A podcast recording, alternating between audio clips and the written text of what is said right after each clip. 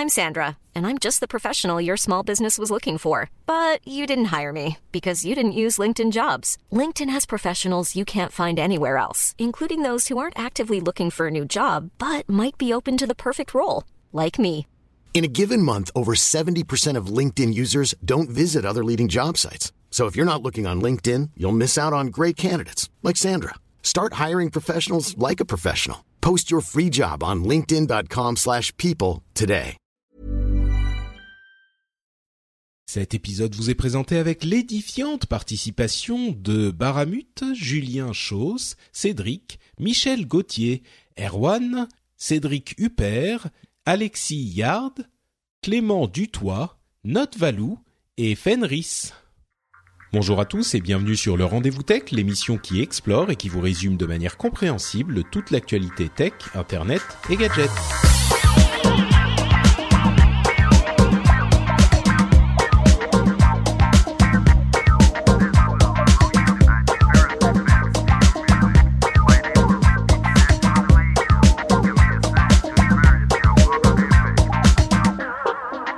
Bonjour à tous et bienvenue sur le Rendez-vous Tech, l'émission bimensuelle où on couvre, où on vous parle de l'actu tech, internet et gadgets. On analyse tout ça, on suit tous les blogs, toutes les news, toutes les infos et on vous les resserre, épurer, émincer, expliquer euh, tout pour que vous puissiez comprendre tout ce qui se passe dans ce monde si important de la tech sans avoir besoin de passer des dizaines d'heures à euh, écumer vous-même les blogs.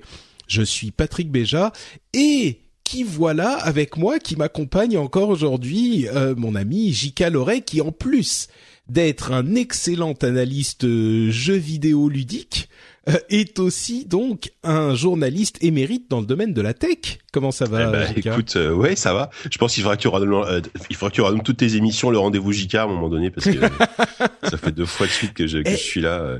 Et du coup, vrai. je prendrai 40% de ton Patreon au passage, hein, évidemment. Pas de problème. Écoute, on s'arrange comme ça. Euh, mais par contre, euh, je crois que t'as jamais été dans Positron encore. Non, eh, Hein? c'est vrai. Il y a peut-être Et- une piste de Ah, réflexion là, à faire écoute, là. euh, le, le, le, le défi est lancé. Bon, En eh tout ben, cas, niveau recommandation, moi, j'ai, j'ai, j'ai de quoi faire. Ouais, écoute très bien. On va on va réfléchir, on va soumettre ça au comité euh, de sélection et puis. Ah oui, par euh, contre, on- le jury, ouais. Ah bah oui, oui, bien sûr. Il y a, tu sais maintenant que French Spin est une euh, SAS. euh, il y a tout un tas de comités, de réunions, de brainstorming. euh, tu vois. Je me rends compte de la chance que j'ai, hein, indispensable. bien sûr. Bon, merci, trêve de plaisanterie, merci en Plaisir. tout cas euh, d'être euh, avec moi pour cette émission également. Euh, on a un programme qui est pas trop chargé en ce moment. On a quand même la conférence F8, la conférence des développeurs de Facebook, où Mark Zuckerberg a fait une présentation assez intéressante. Moi, j'ai trouvé qu'il prenait une orientation euh, particulièrement intrigante. Il y a aussi une série de news et rumeurs sur euh, bah, des résultats de recherche euh, informatique qui sont un petit peu surprenants, des nouveaux appareils euh, qui sont assez enthousiasmants et à la fois euh, intrigants. Donc on a pas mal de choses qu'on va couvrir.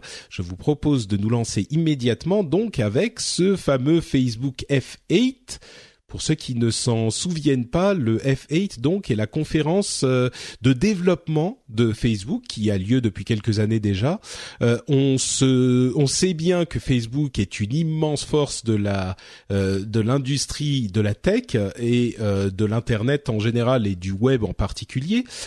Et donc ils ont une conférence de développeurs spécifiquement euh, conçue pour leur plateforme, au même titre qu'on peut avoir une conférence chez euh, Microsoft ou chez Apple ou chez Google. Donc là, euh, c'était la conférence de cette année présentée par Mark Zuckerberg. Euh, avant de rentrer dans les détails, je disais que Zuckerberg avait fait, euh, avait pris une orientation différente et intéressante, c'est-à-dire qu'il a établi la roadmap, le plan, la direction qu'ils allaient prendre pour les 5 et pour les 10 ans à venir pour la plateforme de Facebook en fait. Je suis curieux, Jika, toi qui suis, comme on le disait, euh, l'actu tech euh, de très près. Euh, Qu'est-ce que, enfin, est-ce que ça t'évoque quelque chose cette idée de faire une euh, présentation en disant voilà où on va pour les dix ans à venir? Bah, c'est quand même euh, relativement rare, effectivement, quand, quand tu compares avec euh, avec Google I.O. ou les conférences Build de Microsoft. Euh, c'est des conférences qui sont là pour te. C'est l'inverse. Ils te présentent des nouveautés qui arrivent, genre ce soir, tu vois, ou demain. Enfin, j'exagère un peu, mais la, plupart du temps, c'est des choses à court terme, euh, avec justement des, des, des choses qui vont tout de suite faire rêver les, les développeurs parce que c'est disponible tout de suite.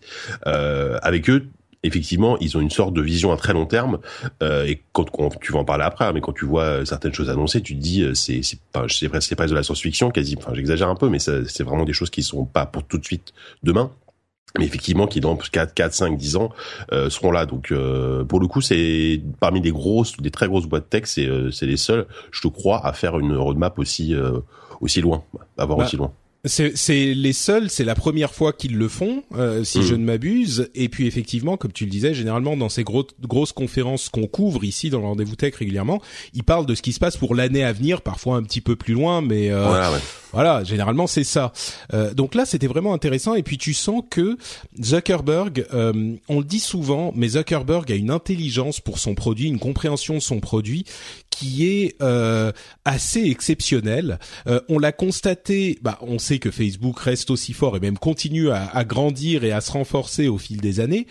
Et ce qu'on a tendance à oublier par contre, c'est que ils ont traversé énormément de choses euh, sur le dans le domaine des réseaux sociaux, du net en général, euh, il y a eu une, une, adaptation du produit qui a été incroyablement intelligente pour Facebook lui-même. On se souvient qu'il y a eu un moment où euh, bah, il y avait plusieurs réseaux sociaux concurrents. Il y a eu l'arrivée du partage public euh, qui a commencé à être la norme. Ils sont orientés vers le partage public. Maintenant, ça c'est revenu un petit peu en arrière. Il y a eu euh, les orientations vers le, le téléphone. Au bout d'un moment, Zuckerberg a décidé on est une mobile first company et on va développer tout ce qu'on fait pour le mobile avant tout. Euh, ça aussi, c'était, ils étaient un petit peu en retard là-dessus, mais je veux dire, il a eu le, le il y a plein d'autres sociétés qui n'ont pas eu l'intelligence de voir les évolutions du truc. Il y a le, le, le, partage des images. On sait qu'ils ont racheté Instagram. Il y a le partage, euh, enfin les, les, communications en direct. Ils ont racheté WhatsApp. WhatsApp. Hmm. Mm. Ils ont même développé Messenger en le séparant de Facebook. Au moment où ils l'ont fait, euh, c'était euh, curieux comme idée d'avoir plusieurs applications différentes pour une même plateforme. Quitte à, enfin quitte un peu à l'imposer aux, aux, utilisateurs, puisque quand on est sur mobile, on est obligé d'un bout d'un moment, si on veut recevoir des messages Messenger, on est obligé d'installer Messenger, ce qui est quand même, ce qui a toujours été, enfin que ce que j'ai toujours trouvé un petit peu limite. Euh.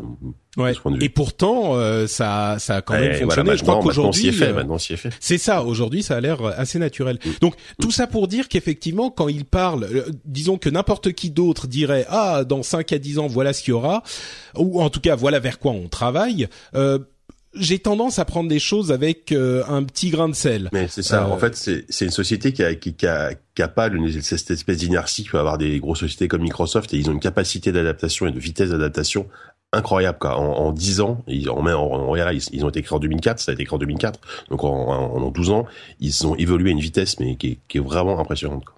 Ouais, et il y a d'autres sociétés qui sont à peine plus vieilles, euh, qui n'ont pas eu cette euh, vision. On pense immédiatement à Yahoo, bien sûr, qui est maintenant en train d'être euh, vendu à Dieu sait qui pour Dieu sait combien.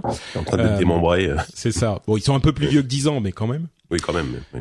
Euh, donc bon, on va parler de, euh, on va diviser en deux parties. D'une part, les, leur projet à 5 ans et ensuite les projets à 10 ans. Euh, et donc on va, je vais couvrir un petit peu rapidement les projets qu'ils ont évoqués euh, sur 5 ans et puis on va en discuter et puis ensuite pareil sur 10 ans. Alors il y avait deux orientations euh, spécifiques qu'ils ont évoquées euh, pour ces 5 prochaines années. Euh, la première, c'était bah, un truc dont euh, beaucoup de gens parlent et euh, dont on a parlé aussi, pas plus tard que au, précédent épisode que j'avais fait tout seul. D'ailleurs, merci beaucoup à ceux qui ont évoqué, enfin qui ont répondu en disant que ça leur avait beaucoup plu. Il y a eu pas mal de gens qui ont dit ça, donc merci beaucoup à vous. Mais donc on parlait de Microsoft qui développait une infrastructure pour l'utilisation des bots euh, donc ces robots de discussion hein, euh, dont on entend beaucoup parler en ce moment, eh bien Facebook se lance euh, dans la danse aussi. Et c'est incroyablement naturel puisqu'ils ont d'une part Messenger et d'autre part WhatsApp qui à eux deux sont les deux plus gros services de messagerie en tout cas en Occident et sans doute dans le monde. Euh, et, et, donc ils ont, ils sont en train de lancer une plateforme de développement pour Messenger avec ces chatbots, donc ces robots de discussion euh, qui vont permettre de faire plein de choses. Et il y avait des exemples intéressants euh, qu'il donnait. Il disait ça peut être un service hyper pratique. Par exemple, euh, si vous suivez CNN, une chaîne d'information, ils peuvent vous envoyer un un, un, comment dire un résumé quotidien des informations intéressantes et puis vous répondez n'oubliez pas que vous êtes dans cette interface de chat vous répondez et vous dites ah j'aimerais bien avoir plus de détails sur telle euh, histoire tel sujet et il vous renvoie un article euh, un petit peu plus détaillé sur ce sujet. Il y a plein d'informations comme ça. Euh, il y a une autre exemple un autre exemple qui serait pour euh, commander des fleurs. Euh, il disait il travaille avec un gros livreur de fleurs aux États-Unis et il pourrait il serait très simple d'envoyer un message à ce robot, de dire, de donner les détails, et puis simplement sans avoir à aller sur un site web, à remplir un formulaire, à, à rentrer euh, tous les détails, peut-être même les détails sur la carte bleue, puisque Facebook peut déjà les avoir. Euh, et ben vous pouvez commander des fleurs très facilement comme ça en discutant avec un bot. Il y avait plein d'autres euh, éléments qui étaient aussi tout aussi intéressants. et la deuxième orientation sur les cinq ans, c'est le live streaming. Ils ont énormément insisté là-dessus et c'est marrant parce qu'on en parlait aussi euh, dans l'émission il y a pas si longtemps que ça avec Jérôme. Euh, le live streaming est l'autre orientation qu'ils euh, prennent et ils veulent que n'importe qui soit capable de live streamer de n'importe où, mais aussi, ce qui est très intéressant, euh, c'est qu'ils ouvrent leurs euh, interfaces de programmation, leurs API, à n'importe qui et à n'importe quelle machine. Donc, ils voudraient que les constructeurs ou les euh, producteurs de télévision ou d'autres choses puissent très facilement intégrer le live streaming vidéo à Facebook, à leurs caméras, à leurs drones, à leurs events, à n'importe quoi. Donc euh, le live streaming, il y croit vraiment à fond, euh, Zuckerberg. Il n'est pas le seul, mais il met toute la puissance de Facebook derrière euh, cette orientation pour que Facebook devienne une plateforme privilégiée pour le streaming vidéo en live à l'avenir. donc voilà bah. les deux grandes orientations, chatbot et live streaming. Jika ce qui est déjà des, ce qui sont déjà des, des, des bons gros projets. Euh, après, c'est vrai que bah, le, le, le, live streaming, tu sens que il, il voit le, il voit la concurrence de, de, de Periscope, bon, qui, est, qui, qui, qui dans la marche de mieux en mieux. Hein. Moi, même autour de moi au quotidien, je vois de plus en plus de Periscope. Euh, c'est, c'est assez, euh, c'est assez fou. Et lui, évidemment, il veut aller beaucoup plus. Enfin, il a l'air de vouloir aller plus loin, euh, beaucoup plus loin que ce que fait Periscope aujourd'hui. Euh, c'est tout à son honneur. Et, euh, et de toute façon, le live streaming, ça va être effectivement, ça va être une des grosses, grosses tendances des, de, de ces cinq prochaines années. Et, euh, et ce qui est rigolo, c'est qu'avec avec le chatbot, tu sens vraiment qui, qui, que Facebook, enfin, qui qui veut devenir la principale plateforme de, du web euh, en général quoi. C'est-à-dire qu'aujourd'hui c'est déjà le cas de beaucoup de gens, des, des gens qui pour eux Internet c'est Facebook. Et ben là ce sera encore plus, c'est-à-dire que c'est ça, ça va quasiment devenir une sorte de pseudo moteur de recherche. Euh, tu, tu pourras, euh, enfin d'après leur ambition, c'est vraiment voilà, c'est c'est ce sera à la fois de, l'information, à la fois de la, à la fois du e-commerce. enfin c'est assez gigantesque comme comme ambition. Après, je sais pas si ça va prendre auprès. Euh... Alors, je, pense que ça prendra clairement auprès justement des, des nouvelles générations qui, sont habituées à vivre avec Facebook euh, au quotidien. Euh, pour des gens comme moi, par exemple, euh, perdre le réflexe de passer par Google pour euh, pour choper des infos sur sur CNN ou, ou commander les fleurs, c'est quand même pas gagné. Mais mais clairement, ils visent ils visent les nouvelles générations avec ce type de fonctionnalité. Quoi. Et puis si l'interface, l'interaction est plus simple et moins prise de tête, euh, ça peut devenir bon. Évidemment, ce qui est ce qui est vraiment intéressant, enfin il y a deux choses qui sont fascinantes. C'est d'une part qu'il réussit, euh, comme je le disais tout à l'heure, à intégrer les nouvelles tendances systématiquement dans Facebook. Euh, on se souvient que à un moment les les, les photos c'était le truc hyper important, bah il a réussi à les intégrer. Les les groupes publics, il a réussi à les intégrer. Enfin vraiment, il ne rate aucune tendance importante et on a l'impression qu'il sait euh, deviner lesquelles seront vraiment euh, intéressantes à intégrer et lesquelles bah, il peut négliger. Mais jusqu'à maintenant, j'ai pas l'impression qu'il en ait raté euh, enfin il en a raté vraiment aucune quoi. Euh, et quand il les a ratés un tout petit peu, il a très vite rattrapé son retard. Mm. Et donc ça c'est la première chose qui est intéressante. La deuxième chose, c'est que là il parle des tendances à 5 ans. Et j'ai vraiment l'impression qu'il y a énormément de gens qui euh, voient les évolutions des chatbots et des du live streaming et qui se disent ah bah oui c'est le truc du moment maintenant euh, voilà comment ça marche voilà comment c'est aujourd'hui donc euh, voilà ce que c'est. Lui ce qu'il dit et ce que dit Facebook c'est que là on est au début de ces tendances et que on peut imaginer que enfin ne pensez pas à ça aujourd'hui pensez à ce que vous pouvez construire pour les deux trois quatre cinq prochaines années. Et bon, maintenant ça commence à être euh, à être vieux, mais les smartphones, euh, enfin.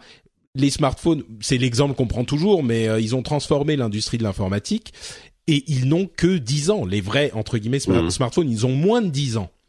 Euh, donc on peut tout à fait imaginer qu'aujourd'hui les chatbots, bah oui, c'est pas encore ça, mais à 5 ans, ça pourrait vraiment avoir une influence importante sur la manière dont on interagit avec euh, les services en ligne et euh, les les marques ou les comment dire, bah les les les commerçants, les commerces, voilà, merci, mm. les, les, commerces avec lesquels on veut interagir, quoi. Mais vas-y, vas-y, pardon. Euh, non, non, écoute, non, c'est vrai que, enfin, lui, lui, c'est clair qu'il voit au-delà largement même du, du smartphone. je veux dire, le smartphone est installé depuis 10 ans, ce qui est, ce qui est peu finalement, mais aujourd'hui, ça y est, le, smartphone, il est installé, c'est une technologie qui est éprouvée, et, mm. je pense que lui, il voit déjà la suite du smartphone, euh, d'une manière ou d'une autre, que nous, on n'imagine même pas forcément. Euh, quoi, quand il dit qu'il veut faire du live streaming sur des drones, euh, voilà, on peut imaginer vraiment, forcément, le live streaming, on pense aussi à la, réalité virtuelle. Bah où il y aura du streaming à 360 degrés. Enfin, tout est lié en fait par rapport à ces, à ces projets. Quoi. C'est sûr. Je sais pas s'il voit au-delà du smartphone. Encore que, oui, effectivement, la réalité virtuelle, ça peut aller plus loin. Euh, et justement, tiens, parlons-en. Euh, dans leur projet à 10 ans, euh, il y avait trois euh, axes de réflexion qu'ils étaient qu'ils évoquaient. Je dis au pluriel, mais c'était vraiment Zuckerberg au nom de, de la société. Euh, il y avait trois axes. le premier, c'était de connecter encore plus de monde, de connecter tout le monde à Internet.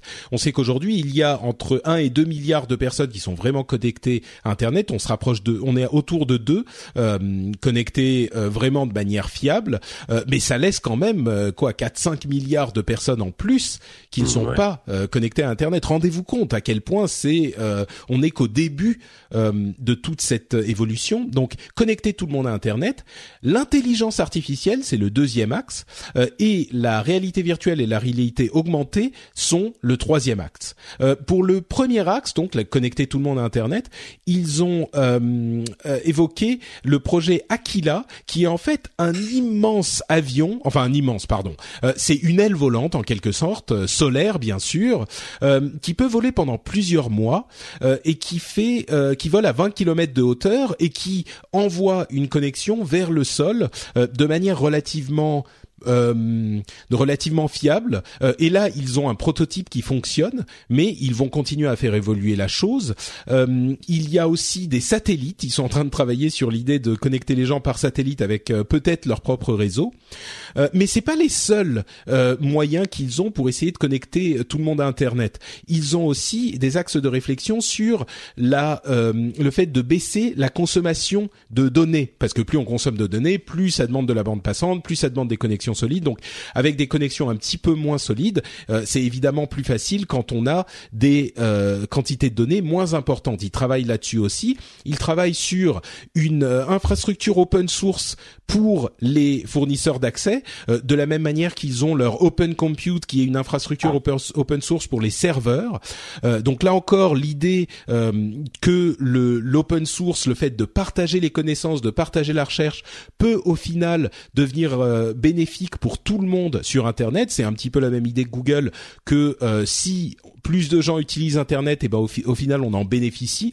Et il y a aussi l'idée des free basics euh, qui a qui sont un petit peu comment dire euh, chahutés dans certains pays en voie de développement ou semi-développé parce que c'est une moitié d'internet qu'ils offrent gratuitement euh, à certains internautes notamment par euh, mobile. Euh, ils continuent tout de même à pousser cette euh, initiative. On pourrait en discuter ailleurs c'est pas forcément le lieu ici mais ils poussent cette initiative également pour offrir gratuitement certains services dont évidemment on s'en doute Facebook Euh, L'autre, le deuxième axe, c'est donc l'intelligence artificielle. Il a évoqué euh, une idée qui était assez intéressante, qui était euh, aujourd'hui avec l'intelligence artificielle, enfin sans intelligence artificielle, il est assez difficile de euh, recommander des sujets ou des mises à jour, des, des updates ou des, des articles euh, à leurs utilisateurs parce que ils sont obligés de se baser sur ce que les personnes qui ont partagé ce sujet ont aussi partagé, ce que vous, vous avez aimé, que d'autres personnes ont aimé quand elles ont aimé ce sujet, etc. Il disait qu'avec l'intelligence artificielle, c'est un truc auquel on pense pas forcément. Nous, on pense tout de suite au... Euh, euh, aux, aux, assistants virtuels, etc. lui, Jarvis, pense, quoi. Voilà, c'est ça.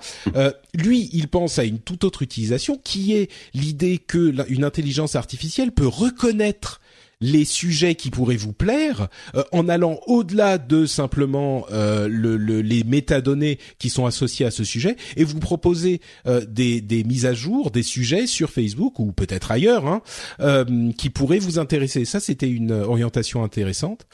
Et puis enfin, la réalité augmentée, la réalité virtuelle.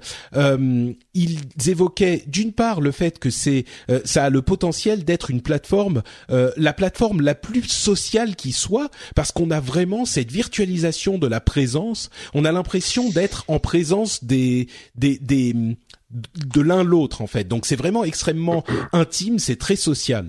Euh, donc c'est ce qu'il évoquait. Il disait aussi euh, que il y avait, on était vraiment au début de ces euh, de ces casque de réalité virtuelle, à terme, dans 5 ou 10 ans, euh, il imagine, lui, que ça sera, euh, les casques seront des simples lunettes qui auront un aspect de simples lunettes pour la réalité virtuelle et la réalité augmentée. Mmh. Donc, euh, on est encore là encore qu'au début, et il voit ça à, à 10 ans. Là, on n'est même plus la réalité augmentée, ça commence vraiment à peine.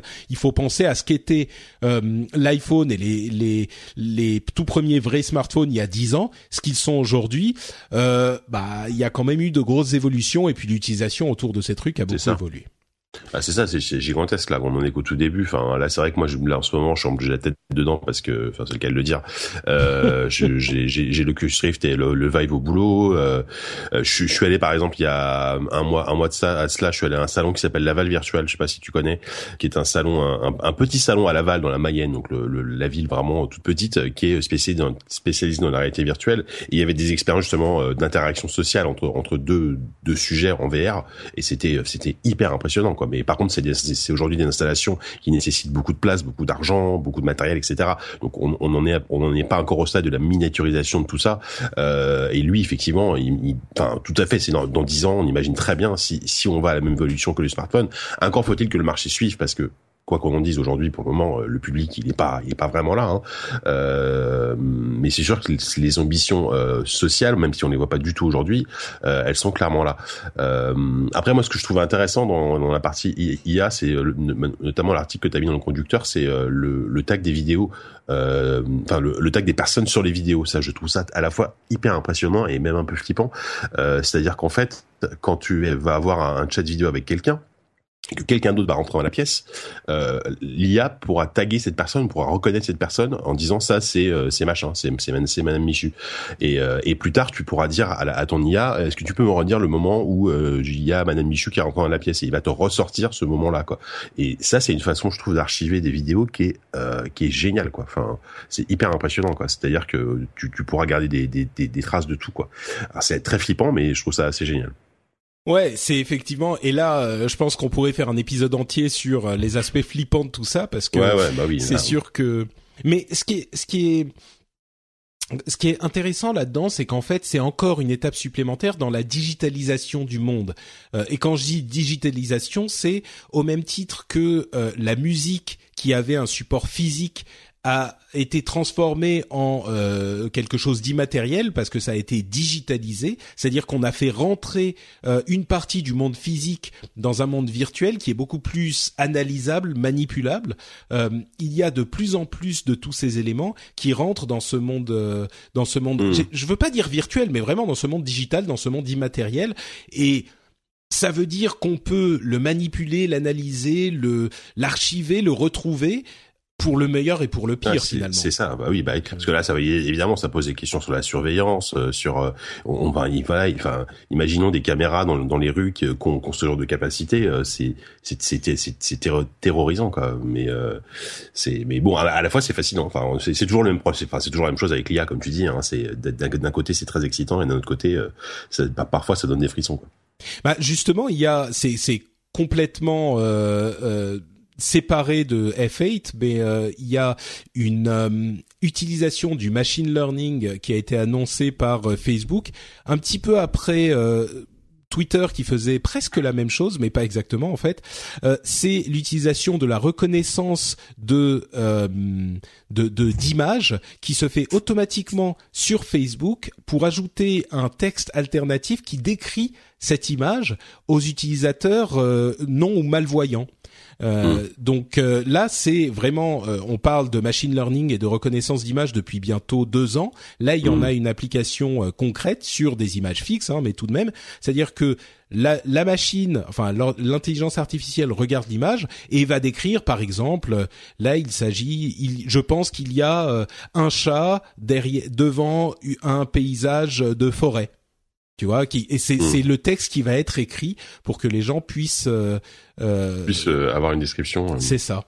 Donc c'est c'est assez fascinant et. Ah, c'est fascinant, ouais, c'est sûr. Et juste pour pour la pour la partie sur la, la connectivité à, au web, c'est vrai que bah il y a il y a deux sociétés qui le font. Je crois c'est Google aussi qui qui veulent qui, veulent faire des je, que, je dise pas de bêtises, ils avaient pas un système avec des des sortes de ah, oui oui des ballons des ballons voilà des ballons tout à fait. et, et c'est Project Loon ça pour moi c'est une, une chose qui est vraiment géniale parce que plus plus plus, plus les gens ont accès au web, plus euh, bah, plus le plus ça permet de développer euh, l'intérêt pour le, pour le numérique, pour euh, pour le savoir, pour plein de choses et, et c'est pour moi c'est primordial aujourd'hui que la que, que, que la terre entière ait accès au web de, pour ça quoi. Ouais, j'ai l'impression qu'il y a quand même. Euh, alors, on peut ensuite parler de euh, des intentions de Facebook et de est-ce que c'est gentil ou pas gentil ou est-ce que c'est un but euh, horriblement et, et, et commercial et bah. Voilà, c'est une société qui doit gagner de l'argent, donc derrière il y aura toujours un, quelque chose, hein, c'est sûr. Mais mais je crois qu'il y a il y a bien sûr l'idée de d'amener euh, bah, 4 milliards de personnes en plus à utiliser leurs produits, évidemment. Euh, je pense qu'il y a aussi euh, les deux ne sont pas incompatibles. C'est un petit peu comme on parlait quand on parle de bah, Project Loon pour Google, de la du de la l'orientation verte de d'Apple. mais au-delà de ça, je crois que ce genre de de d'intention doit être examinée à l'aune des bénéfices qu'elle que, que, que ces évolutions apportent pour le monde, parce que le web est une infrastructure qui est aussi importante que l'électricité, l'eau courante, euh, toutes ces choses-là. Et ça permet de développer l'économie et donc les standards de vie euh, d'un pays de manière euh, incroyable. Donc, euh, je pense que oui, dans, dans, ce genre de cas, il faut pas l'analyser uniquement avec cette vision un petit peu cynique euh, qu'on peut voir ici et là. Oui, parce que, oui, bien sûr, parce que de, toute façon, Facebook, comme, comme Google ou d'autres sociétés, ont, ont, la force de frappe, ont les moyens de développer ce genre de choses. Quoi qu'on en dise, aujourd'hui, c'est pas, c'est pas une fondation. Enfin, c'est, c'est, beaucoup plus compliqué que pour une fondation basée sur les, l'open source ou un truc complètement non lucratif qui, qui malheureusement aura le pouvoir de développer ça. Quoi. Ils peuvent aider, mais c'est sûr que les, initiatives viennent forcément de ces grosses sociétés parce qu'elles ont les moyens. Ça vient, oui, aussi de ces grosses sociétés. Je crois qu'il y a des, des, des endroits où les intérêts se croisent et euh, voilà. il est pas. Exactement. Ouais. ouais c'est un petit peu. Euh... Et puis et puis et puis mais, médiatiquement parlant, forcément, ça c'est c'est aussi là qu'on voit parce que voilà, Facebook fait, fait une conférence, ça, a beaucoup plus de résonance médiatique euh, que qu'une petite association qui qui fait qui est beaucoup moins connue quoi. C'est certain. Par exemple. Bon, bah écoutez, voilà, c'était à peu près tout pour cette conférence, euh, somme toute très intéressante euh, de, de mm. Facebook et de Zuckerberg. Euh, si vous en voulez plus, elle était disponible en live streaming sur le sur le web. Elle est relativement courte. Il a fait lui 45 minutes seulement. Après, il y a eu d'autres détails par d'autres personnes, mais vous pouvez vous pouvez aller y jeter un coup d'œil si vous en voulez plus. Euh, c'est tout donc pour notre euh, info à retenir. Euh, il y en avait qu'une grosse grosse aujourd'hui. On va passer à notre partie news et rumeurs avec plusieurs petites histoires qui m'ont interpellé sur de la recherche et de la recherche informatique et c'est le genre de truc que j'aime, que j'adore, parce que c'est le genre de truc dont on ne se rend pas compte et j'aimerais enfin, j'aime dans cette émission essayer de rendre intéressants ces sujets qui, euh, parfois, pour certains, pourraient euh, sembler assez euh, un peu trop, peut-être pas compliqués, mais un petit peu trop opaques. Et en l'occurrence, il y a des chercheurs qui ont fait une étude sur les liens qui nous permettent de partager euh, des fichiers qu'on a stockés dans le cloud euh, par des services comme ceux de euh, OneDrive de, Microsoft ou des services de de Google comme Google Maps. aujourd'hui, alors il les dévoile. Aujourd'hui, les utilisations ne sont, enfin cette utilisation n'est plus possible. Mais la manière dont ça fonctionnait, c'est que vous savez quand vous voulez partager ou quand vous vouliez partager un fichier stocké sur OneDrive, euh, Microsoft vous fournissait une euh, une URL courte, c'est-à-dire qu'il y avait un bit.ly, bit.ly slash et avec allez 8 8 caractères derrière de manière à ce qu'on puisse la partager assez facilement. Là, on se dit les caractères sont tellement aléatoires, euh, bon, a priori, euh, personne va deviner que c'est cette euh, adresse qui va nous amener à ce fichier. En fait, le problème, c'est que l'adresse était tellement courte que des chercheurs ont essayé de bah, simplement rentrer dans leur navigateur de manière automatique, mais d'essayer toutes les adresses possibles, même avec tous les tous les codes euh, ASCII possibles, ça rend ça fait des milliards de possibilités, mais c'est suffisamment court pour qu'un ordinateur puisse essayer toutes ces adresses et voir ce qu'il y a derrière.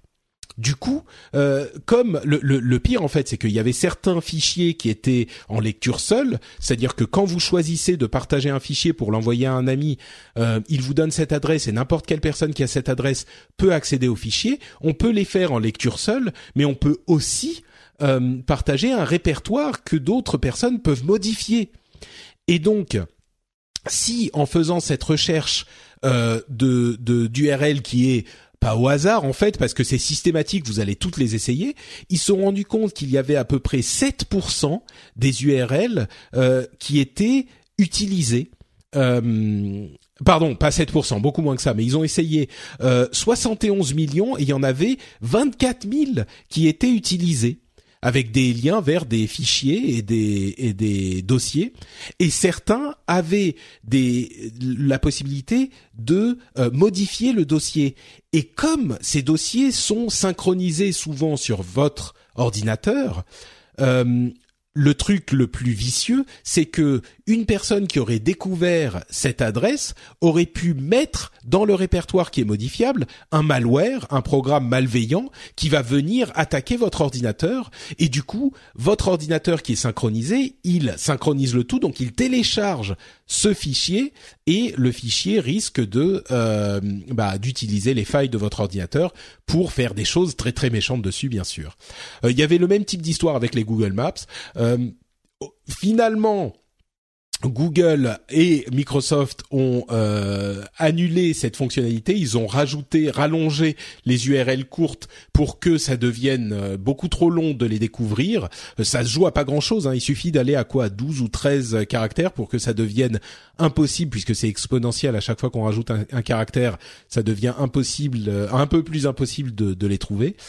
Donc et en plus ils ont mis en place des systèmes pour bloquer les IP qui allaient chercher toutes les toutes les, les, les URL euh, de manière systématique. Mais pour moi, la raison pour laquelle c'est intéressant ce truc, c'est que ça nous donne vraiment une euh, idée de à quel point la, recherche en sécurité informatique, ça peut venir des endroits les plus inattendus. C'est pas que on va chercher une quand on dit une faille dans un système, c'est pas qu'il y a une faute de programmation et que euh, le type a, euh, enfin les programmeurs ont oublié que si on rajoutait un euh, exe à la fin du truc, eh ben ça pouvait lancer un fichier. Ça peut venir de vraiment n'importe où et c'est un monde hyper complexe et intéressant quoi. Donc, Mais surtout, ça peut venir d'une chose extrêmement simple. Enfin, je veux dire, quand tu penses que, que cette faille de sécurité venait venait de là, qui, qui avait juste, c'était juste un, le, le, bon URL à trouver, qu'il y avait aucune sécurité, aucune sécurité derrière, c'est c'est quand même assez assez dingue quoi. Et euh, et c'est vrai que du coup ça ça pose ça pose la question euh, de la sécurité du cloud parce que parce qu'aujourd'hui aujourd'hui euh, énormément de gens, moi le premier, euh, stockent à 90% ces fichiers que ce soit sur Google Drive ou sur OneDrive. Moi j'ai un, un, dossier OneDrive qui commence à être gigantesque et tu, tu, tu te dis voilà, enfin c'est vrai que finalement ça, ça, ça tient à pas grand chose quoi. Après heureusement qu'il y a ce genre d'études qui permettent aussi aux, sociétés de réagir et de, et de renforcer leur sécurité quoi.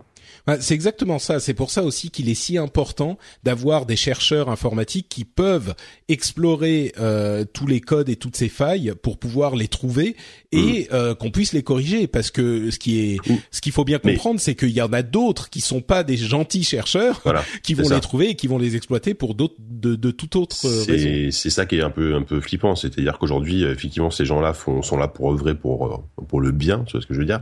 Mais derrière euh, combien de hackers euh, veulent juste récupérer tes données euh, ou du tes numéros de carte bleue ou j'en sais rien pour les revendre. Et bon, voilà. Ouais. Pas rassurant non plus.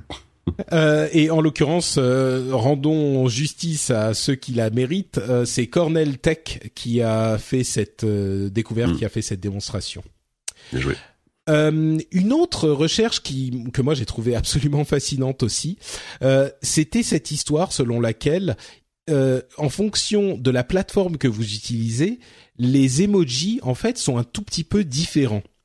C'est-à-dire que les emojis sont décrits et il y a un standard qui est euh, décrit par euh, bah, le, je ne sais plus de quel groupe il s'agit, mais c'est un groupe de régulation du net qui et, donc ils disent on, va créer tel et tel emoji, tel emoji ça va être euh, un type qui sourit, enfin un smiley qui sourit, tel emoji ça va être un smiley qui pleure, tel emoji ça va être euh, une euh, une grosse merde qui est voilà un gros caca machin.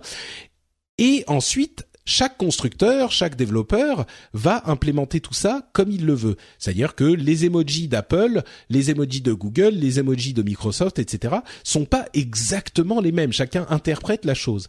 Et c'est marrant parce que, en fait, quand on envoie un message avec des emojis d'une plateforme à une autre, eh ben on va voir s'afficher les différents emojis. Et il y a des chercheurs qui ont trouvé que, euh, en fonction de la plateforme sur laquelle on était, la personne qui avait envoyé pouvait vouloir dire une certaine chose avec cet emoji qui ressemblait à la chose qu'il voulait dire, mais la personne qui va recevoir le message va voir un emoji différent parce qu'il est sur une autre plateforme qui est la même description mais qui a l'air suffisamment différent pour qu'on puisse l'interpréter de manière différente.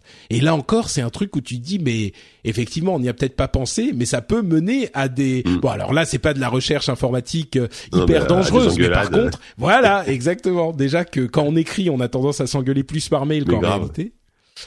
Mais ouais, ouais, c'est c'est vrai et c'est vrai que moi j'y pense souvent. Des fois, j'envoie des, des des smileys ou des emojis un peu un peu bizarres de mon téléphone à, un pote ou quelqu'un qui a qui est sur un iPhone par exemple. Alors moi je suis sur Android. Tu te dis mais est-ce qu'il va recevoir le même truc? Et, et, là c'est vrai que je pense qu'il y, aura besoin d'avoir une sorte de véritable uniformisation euh, de de, de l'emoji euh, au niveau euh, au niveau mondial. Tu vois, alors il faudrait créer une sorte de de, de groupe euh, qui s'occuperait de ça. Le concile de l'emoji, ouais. Le, concile de l'emoji, qui tu sais qui validerait chaque emoji, chaque chaque emoji, une sorte d'académie tu vois, des académiciens, et, euh, et c'est drôle. Et puis bah, après, après, moi par exemple récemment, mais vraiment récemment, j'ai découvert la puissance des emojis de, de Messenger sur Facebook. Ils en ont ajouté des tonnes. Et tu et, et en plus tu peux. Ce qui est génial, c'est que tu peux récupérer des emojis d'ailleurs et les envoyer à ton pote qui va lui-même les ajouter. Et du coup, tu peux te faire une collection de, de smileys complètement débiles. Euh, c'est très drôle. Et, euh, et en fait, et en plus sur, sur mobile, plus tu laisses appuyer sur l'emoji, plus il va être gros. Donc tu peux envoyer des emojis de taille différente. Enfin, je trouve qu'il y a, il y a une sorte de puissance de, de l'emoji, euh, notamment sur Messenger, qui est assez génial. Mais du coup, évidemment, ça nécessite, euh, ça marche que sur une seule plateforme, et c'est toujours le même problème. Eh, écoute, euh, je ne crois pas avoir essayé ça, donc je vais m'empresser d'envoyer un message. à, voilà, et tu laisses appuyer. Par exemple, par exemple, tu peux envoyer un gros caca en laissant appuyer sur le, sur le petit smiley caca euh, pour envoyer. Voilà. Plus, eh, mais plus tu laisses appuyer, plus, plus l'emoji est gros. Je crois qu'on n'est pas amis sur Facebook. Qu'est-ce que c'est que ça? ah, Tu crois? Bah écoute, je je sais pas. Bah, je vite vite devenons amis pour que je te je puisse t'envoyer des gros caca. je t'enverrai des euh, des emojis caca. Voilà, c'est ça. euh, autre euh. Alors là, c'est plus du concret. Euh, c'est Litro. Je ne sais pas si vous vous souvenez de Litro, qui était cette société qui faisait des appareils photo, euh, euh, enfin avec profondeur de champ euh, infinie ou sans profondeur de champ, c'est-à-dire que vous pouviez choisir l'endroit où c'était net après avoir pris la photo. Il prenait toutes les profondeurs de champ possibles. La caméra elle-même, l'appareil photo n'a pas hyper bien marché, donc ils se sont réorientés. Ils se sont réorientés vers une euh, vraie caméra de cinéma pour le coup, euh, qui a une résolution de 400K et qui capture 300 images par seconde. Mais c'est pas le plus intéressant. En fait, le plus intéressant, c'est que cette caméra à 5, 755 mégapixels, c'est une caméra light field, euh, champ lumineux, champ de lumière, qui en fait, pour chaque image capturée, pour les 300 images secondes au maximum, hein, chaque image capturée, il, il connaît la distance et donc la profondeur de chaque objet. C'est-à-dire que la caméra en temps réel fait une euh, modélisation, presque une modélisation en 3D de la scène qu'elle est en train de capturer, et vous permet de savoir où est placé en, en, profondeur chaque élément. Donc ça fait vraiment, ça donne la possibilité de filmer en fait en 3D une scène euh, sur une image en 2D. Euh, donc ça offre des possibilités incroyables. La plus intéressante, enfin la plus immédiate, je dirais, c'est qu'on n'a plus besoin d'écran vert derrière. Et on sait que les productions, on parle de production professionnelle, hein, bien sûr. Là, il y a des euh, la possibilité de louer euh, cette caméra. Ça commence à 125 000 dollars, donc euh, c'est pas pour tout le monde, mais ça, donne la possibilité de supprimer l'utilisation des écrans verts et on sait qu'il y a beaucoup de séries télé qui sont filmées dans différents endroits avec des immenses écrans verts. C'est assez surprenant de voir à quel point c'est commun euh, ce type de travail qui est fait sur les productions qui sont euh, hebdomadaires ou mensuelles quoi. C'est vraiment pas réservé aux films. Et même pour les films, ça permet de ne pas avoir besoin d'avoir des écrans verts parce que quand vous avez vos données euh, de ce que vous savez filmer qui est qui est résultant, eh bien vous allez pouvoir supprimer facilement ce qui est derrière votre sujet ou euh, à telle distance de votre caméra parce que vous savez où est chaque truc grâce à cette technologie qui analyse le, les champs lumineux, le light field euh, et qui a toutes ces données. C'est et ça c'est la première étape. Il peut y avoir énormément de choses. Vous pouvez remplacer très facilement des objets euh, dans la, la scène puisque vous savez où ils sont, vous pouvez les supprimer et retravailler le fond très facilement. Enfin, c'est une technologie qui rend pas des choses impossibles possibles, mais qui les rend beaucoup tellement plus faciles. Et c'est marrant d'avoir de voir comment euh, Litro a, a, pivoté, quoi. Ouais, c'est c'est vrai que c'est formidable et euh, et c'est vrai qu'il serait temps que le fond, enfin le fond vert, ça fait ça fait des dizaines d'années que c'est c'est quand même une techno qui est ultra vieillissante. Euh, si ça peut remplacer et surtout ouvrir toutes ces possibilités, euh, ah, c'est fantastique. Mais il y a, enfin moi après c'est un sujet que auquel je m'intéresse pas assez, mais il y a il y a vraiment des technologies sur les caméras aujourd'hui qui, qui, sont vraiment dingues quoi. D'ailleurs on en a pas parlé, mais il y a il y a Facebook qui avait donc annoncé une caméra à 360 degrés avec 17 lentilles euh, qui permet de filmer en, en VR en 3D, euh, qui a l'air qui a l'air assez génial aussi, hein, un projet open source. Ouais, c'est ça, c'est un projet que ça fait partie de leur idée que n'importe qui peut euh, intégrer du live streaming. Voilà. Dans, enfin, sauf que la caméra coûte 30 000, 30 000 dollars. Mais voilà, c'est pour des productions pro aussi. Oui, oui. Euh, mais mais effectivement, et puis c'est en open source, ils veulent que tout le monde puisse faire ce genre de truc. C'est pas les premiers à faire ça, mais là c'est des spécifications euh, pour mais, eux. Mais... Et aujourd'hui, c'est vrai que c'est bon, c'est encore autre chose, mais t'as une t'as une miniaturisation de ce genre de produit et le, le côté abordable. Euh, aujourd'hui, t'achètes 4-5 GoPro, tu peux te faire une caméra euh, qui filme, qui filme dans tous les sens, euh, qui filme entre définitions. Euh. enfin, moi, je, moi, je, moi, je, moi, je trouve ça fascinant la façon dont la, la cette technologie a évolué à travers les, les en quelques années, quoi. Euh, bah, je veux dire, tu peux filmer en 4K avec un smartphone aujourd'hui, tu vois, ça, ça paraît, ça paraît aujourd'hui, ça paraît normal, mais t'imagines il y a il y a il y a 10 ans, je, je revois mon père avec son caméscope qui fait euh, qui, qui, fait 20 kilos et qui filmait en je, je sais même pas quelle définition c'était quoi tu vois enfin, ouais, c'est dingue ouais. quoi. Euh, bah, un autre truc que tu vas trouver complètement dingue, c'est euh, un ordinateur qui, a créé un nouveau Rembrandt. Euh, mmh. C'est Jean Noël qui nous a partagé euh, ce sujet sur, je crois que c'était sur le Reddit.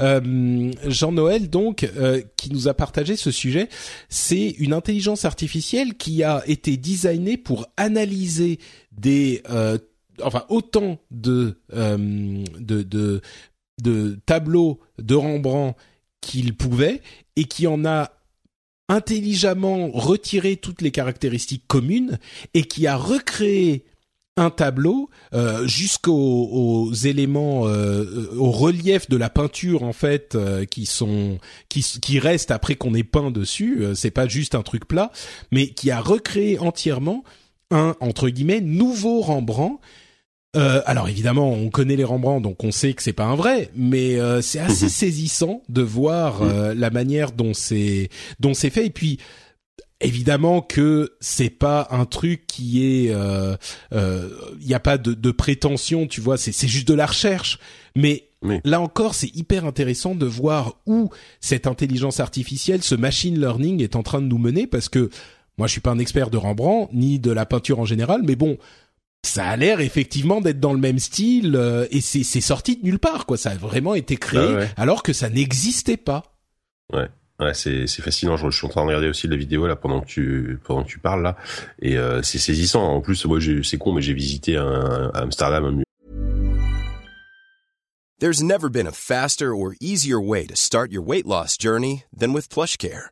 PlushCare accepts most insurance plans and gives you online access to board-certified physicians who can prescribe FDA-approved weight loss medications like Wigovi and Zepbound for those who qualify.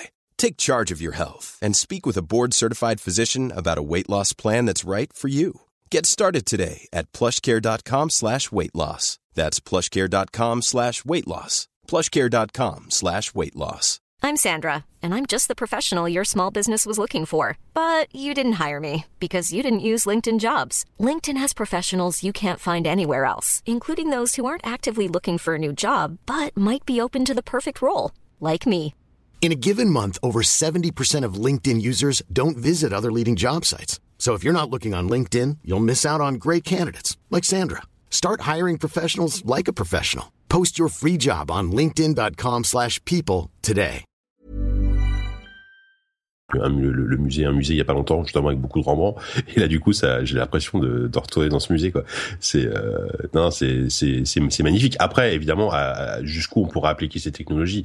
Euh, Est-ce qu'on pourra avoir euh, un jour un nouveau, euh, un nouveau Lovecraft, un nouveau Zola? Euh, Pour pour la littérature, je pense que c'est très différent, mais mais effectivement pour le pour des pour de l'art je vais pas dire abstrait, tu vois, mais voilà où il y a pas il y a, pas de recherche narrative, euh, c'est c'est c'est c'est super quoi. Ouais, c'est et puis je crois qu'il est facile de rester bloqué sur cette idée que euh, ah oui, mais bon, euh, est-ce que c'est moins bien ou mieux que l'artiste original? Est-ce qu'il peut réussir à capturer ça, tu vois. Voilà, c'est ça exactement. C'est pas, ça qu'on est, en train de. C'est hmm. ça. Ouais, ouais, non, exactement. Hmm. C'est c'est juste le défi, exactement. Effectivement, quelles seront les applications concrètes de de ce genre de choses? Peut-être on peut imaginer pour des, des reproductions peut-être d'œuvres euh, où un ordinateur pourra reproduire une œuvre de manière beaucoup plus facile et rapide et fidèle que qu'un humain, hein, par exemple. Par exemple, oui, oui. Là, là, j'imagine qu'on est déjà euh, à ce stade. Euh, on oui, on est, déjà à ce stade d'ailleurs. Oui, j'imagine. Oui, d'ailleurs, on se trouve les, toutes les reproductions qu'on achète euh, à Montmartre sont faites par des ordinateurs. On ne sait pas. Hein. C'est possible, ouais. Bon, revenons vers quelque chose d'un petit peu plus concret. Là, on est parti dans les les les affres ou plutôt les cieux de la recherche et de la théorie presque. Euh, revenons à quelque chose d'un petit peu plus terre à terre, avec des téléphones, euh, des liseuses, des des, des montres, des smartwatches, euh, et mais surtout des rumeurs. Enfin, pas que, puisque euh, déjà il y a le nouveau Kindle qui a été annoncé par Amazon, qui est disponible là dans dans très peu de temps, hein, dans une ou deux semaines. Euh, c'est le Kindle Oasis qui est hyper fin, qui se, qui, qui a un, design euh, euh, main droite ou main gauche, qui est vraiment orienté, qui a les boutons sur le côté, qui a 20 mois d'autonomie de batterie, 20 mois, rendez-vous compte. Oh. Bon, ça c'est en veille, hein, donc ouais, mais quand même. Mm. Et il est encore plus blanc, encore plus clair que le que le Kindle Paperwhite. Par contre, il coûte quand même 300 dollars. On imagine que ça deviendra 300 euh, euros à peu près en en, France. Euh, ça ça devient pas un peu cher pour un truc qui fait que liseuse? Bah là, euh, oui, sur, surtout que moi, moi, je, serais curieux de connaître aujourd'hui l'état du marché des liseuses. Euh, bon, qui, enfin, il y a toujours un marché, mais voilà, c'est ces genres de produits, euh, tu, tu le renouvelles pas tous les ans comme un smartphone. Là, là, on est quand même pas loin, même plus cher qu'une tablette. Hein. Enfin, voilà, si tu prends le prix d'une tablette Android. Euh, bon, c'est vraiment pour les esthètes de la liseuse et les gens qui passent des heures et des heures à lire. Après, moi, moi, j'ai une liseuse chez moi, mais j'ai la même depuis euh, depuis trois quatre ans et j'ai aucune envie d'en changer. Quoi, je m'en sers régulièrement, mais euh, voilà, j'ai pas besoin d'acheter, euh, surtout pas, pas, mettre 300 euros dans une liseuse. Euh, donc bon, je sais bien, mais j'ai ah, l'impression que c'est quand même une sorte de produit un peu de, de, de, marque et de pour se démarquer et pour dire on l'a fait quoi. Euh, derrière, est-ce que les ventes vont suivre? Euh, Peut-être que je dis des bêtises, ça se trouve ça se vend encore très bien les Kindle, hein, mais euh, voilà, je pense que c'est plus une sorte de produit de luxe pour pour mettre en avant la marque, euh, enfin le, savoir-faire d'Amazon là-dessus. C'est possible, ouais. C'est sûr que les Kindle euh, dernièrement c'était plutôt autour de, de allez 100 150 euros. Euh. Il y a y a des gens, je suis sûr, qui adorent leur Kindle à tel point que ils veulent avoir le dernier le plus le plus technologiquement avancé parce que c'est un truc qu'ils utilisent énormément. Mais effectivement 300 euh, dollars ça commence à faire un peu réfléchir quoi. Mais mais en même temps c'est pas du tout le même produit qu'une tablette. Je veux dire quelqu'un qui utilise beaucoup son Kindle il va pas forcément se dire bah j'ai une tablette donc je vais pas utiliser le Kindle tu vois, ah ben c'est sûr. Euh, moi, moi c'est vrai que pour avoir essayé, enfin, je lis des fois sur aussi sur une tablette, euh, oui, sur une tablette classique, le, le, confort de lecture sur une liseuse. Moi, alors moi, c'est une Kobo, hein, c'est bon, c'est c'est quasi mm. la même chose. Euh, le, confort de lecture, il est, il est, il est vraiment, il est vraiment excellent hein, sur sur une tablette. Et puis, puis tout simplement, tu as cette autonomie. Euh, tu tu peux lire un livre en entier de, de 500 pages et, et encore avoir de la batterie. Donc, euh, mm. je crois que ça pose la question en fait. Ouais, ça pose la question des, des appareils dédiés finalement. C'est est-ce qu'on veut des appareils à tout faire, est-ce qu'on veut des appareils dédiés? Je crois qu'il y a il y a la place pour les deux sans doute. Oui, mais, bon, est-ce que est-ce que ouais voilà c'est ça. Et puis euh, est-ce que mais alors ah, et oui et non, c'est-à-dire que d'un autre côté, je, je, je, pense que les, par exemple, au niveau des lecteurs MP3, aujourd'hui, ceux qui vont se vendre, c'est les lecteurs MP3 euh, à haute définition ou d'excellente qualité, qui vont sans doute euh, coûter plus cher, mais qui vont satisfaire les, les vrais audiophiles. Euh, moi, moi, je sais qu'au boulot, euh, j'ai des collègues qui s'occupent de l'audio qui testent pas mal de lecteurs MP3 audiophiles, euh, et je pense qu'il y a un vrai marché pour ça, mais ça reste de la niche, mais de la niche un peu de luxe, donc forcément, ça fait de l'argent, quoi. Donc peut-être que pour la liseuse, ce sera pareil. Un jour, il y aura, il y aura des liseuses très haut de gamme, et effectivement, plus personne n'ira acheter des, des, des, liseuses à 50 euros ou à 70 euros, euh, parce que il, autant lire à ce moment-là, peut-être lire sur un sur une tablette, c'est pareil, quoi. Peut-être, peut-être. Euh, du côté de Microsoft, on a des nouvelles du téléphone. Euh, il y en a quelques-uns dans le fond qui vont sauter de joie, mais bon, c'est pas pour tout de suite. Le Microsoft Surface Phone euh, arriverait peut-être en 2017. Donc euh, voilà, c'est c'est pas pour tout de suite non plus. Il y aurait trois modèles, euh, trois modèles pour trois niveaux de prix et marchés différents. Euh, donc il semblerait qu'ils soient euh, dans la même idée que avec la Surface, la tablette, essayer de faire un produit qui montre leur savoir-faire et qui montre la direction dans laquelle aller peut-être à d'autres constructeurs. Mais bon, voilà, c'est une rumeur, hein, on ne sait pas, mais bah peut-être l'arrivée d'un Surface. Bah, c'est vrai qu'avec Surface, c'est leur positionnement à Microsoft, c'est de, de créer un produit de référence euh, qui, est, qui est souvent d'ailleurs très bon. Hein, les, sur Facebook, sur Face Pro, c'est des bons produits. Euh, là, clairement, ils veulent laisser tomber la marque Lumia, d'après ce que j'ai compris aussi, enfin petit à petit, euh, parce que parce que parce que parce que mine là, ça prend pas. Hein. Moi, moi, je suis quand même admiratif de la de la capacité qu'a Microsoft à, à, continuer à s'acharner sur ce marché. Euh, bah, ils, ont quand même, ils ont quand même payé Nokia assez cher pour la marque Lumia. Voilà. Hein. Mais c'est c'est sans moquerie aucune. Hein. C'est-à-dire que ça fait des années qu'ils qui sortent des Lumia, qu'ils sortent des Windows Phone, qu'ils essayent de faire évoluer ça ils y arrivent pas beaucoup, faut, faut, faut dire ce qui est, mais ils continuent. Et, euh, et je pense que euh, effectivement le Surface Phone, ça va devenir une sorte de produit, euh, voilà, de, en espérant que ce soit un, téléphone haut de gamme, mais étant donné que c'est brandé Surface, je, je vois pas quelque chose qui soit pas haut de gamme, euh, qui va être très haut, très haut de gamme, qui se vendra comme comme il se vendra, mais qui, qui, sera une sorte de, de produit de plus ajouté au portefeuille de Microsoft euh, dans la dans la catégorie des produits luxueux, quoi. Parce que quand tu vois le prix des des Surface Book ou des du même de la Surface Pro, c'est quand même très cher, quoi. Ouais, c'est sûr. En même temps, là, selon les rumeurs, il y aurait trois modèles pour euh, différents marchés. Donc peut-être qu'il y aurait quand même un modèle un petit peu plus euh, abordable. Ouais, mais ils feront peut-être comme euh, Surface où tu as la Surface 3 pour les étudiants avec un Core M, la Surface Pro pour voilà milieu de gamme et le Surface Book pour ceux qui veulent lâcher 4000 euros mm. dans, dans un portable, quoi, dans un PC portable. Ouais, ouais, Euh, du côté de chez Apple, on a des, là encore des rumeurs. Hein, tout ça, c'est que des rumeurs, mais euh, des rumeurs sur la possible arrivée d'une nouvelle Apple Watch affinée qui serait présentée en juin.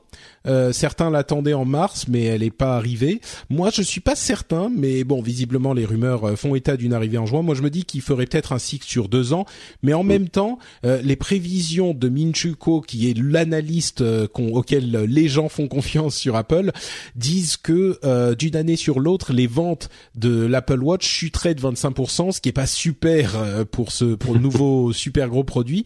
et donc, peut-être qu'il pourrait le renouveler. Donc euh, la grande question c'est Patrick comment comment va ton Apple Watch? Est-ce que son tiroir lui plaît toujours? Eh ben écoute, figure-toi que depuis que je suis au Japon, euh, donc depuis deux semaines, je la mets presque tous les jours. Pour un truc ah, tout bête tout bête, c'est pour une fonction uniquement, c'est que je me suis mis les heures euh, dans différents pays, différentes villes. Euh, j'ai l'heure bien sûr au Japon, et puis euh, tout en bas j'ai Los Angeles, New York et Paris. Et avec le donc déjà ça me dit quelle heure il est dans ces différents pays du monde avec lesquels je travaille tous les jours, hein, même depuis mhm. le Japon. Et puis j'ai la petite fonction time travel en faisant rouler la molette qui me fait avancer ou reculer dans le temps enfin surtout avancer, pour voir quelle heure il sera euh, dans ces différents pays, sans avoir à réfléchir, tu vois, à faire des additions, mmh, c'est dur. euh, mmh. Donc, euh, eh ben, je la porte tous les jours. Bon, c'est spécifiquement pour ça. Je sais pas si je la porterai encore euh, quand je reviens, quand je reviens à, en Europe, mais pour le moment là, elle me sert spécifiquement pour ça. Donc, mmh.